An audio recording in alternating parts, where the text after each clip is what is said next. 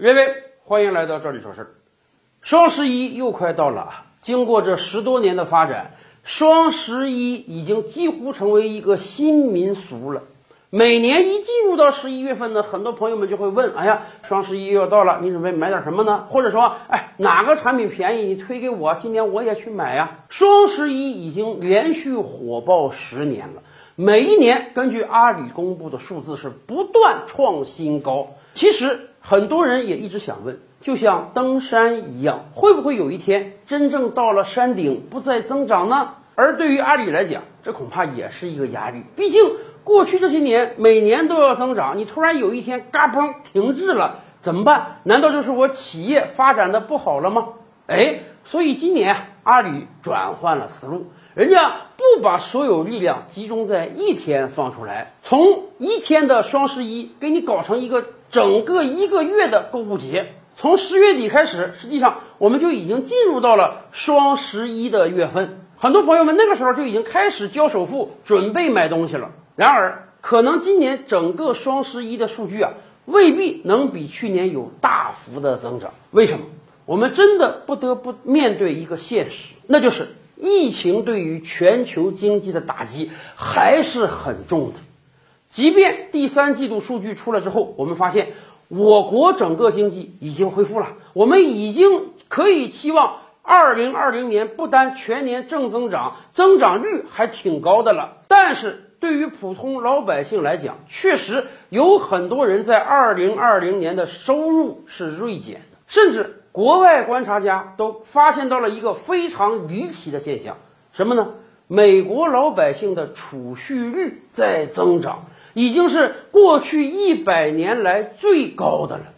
以往我们的经验知道，美国老百姓那是不存钱的，人家是今天花明天的钱，可是。疫情的打击之下，很多美国老百姓知道了这个疫情还不知道什么时候走呢，所以他们要给自己留足足够的储蓄，因此美国老百姓都开始存钱了。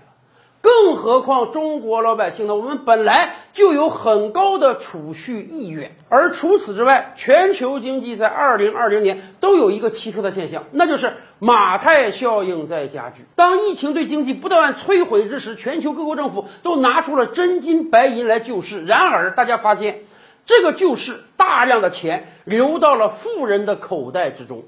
二零二零年，富人越富，穷人越穷了。美国的首富资产在今年差不多翻了一番呢。不光美国的首富，中国首富们今年资产也暴涨的厉害。但是同时，穷人们的钱比以往更少了。而我们还知道一个事儿，那就是双十一到底是谁的狂欢盛宴？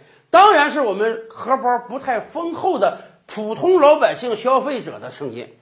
对于有钱人，对于富人来讲，他们自然是价格不太敏感的。他们不会因为自己看中的商品降了一成的价格就去买，也不会因为自己看中的产品涨了一成价格而不去买。可是，对于中国普通的网民消费者来讲，我们还真的是很看重价格的。网购为什么在过去十几年能够异军突起、横空出世？很重要的一个原因就是便宜。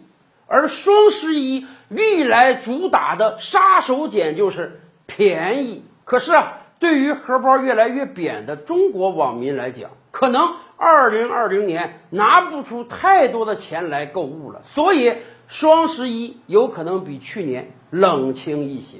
更关键的是，很多网民啊，已经越来越迷茫于各种商家推出的各种各样花式繁多的促销手段了。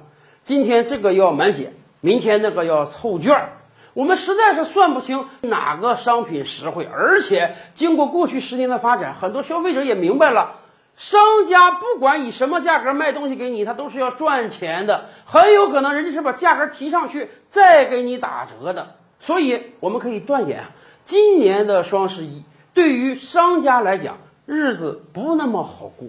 我们真是盼望着商家啊，你在这个关口啊，你真得加大让利。真正拿出实惠低廉价格的产品，才有可能让你的销量上去呀。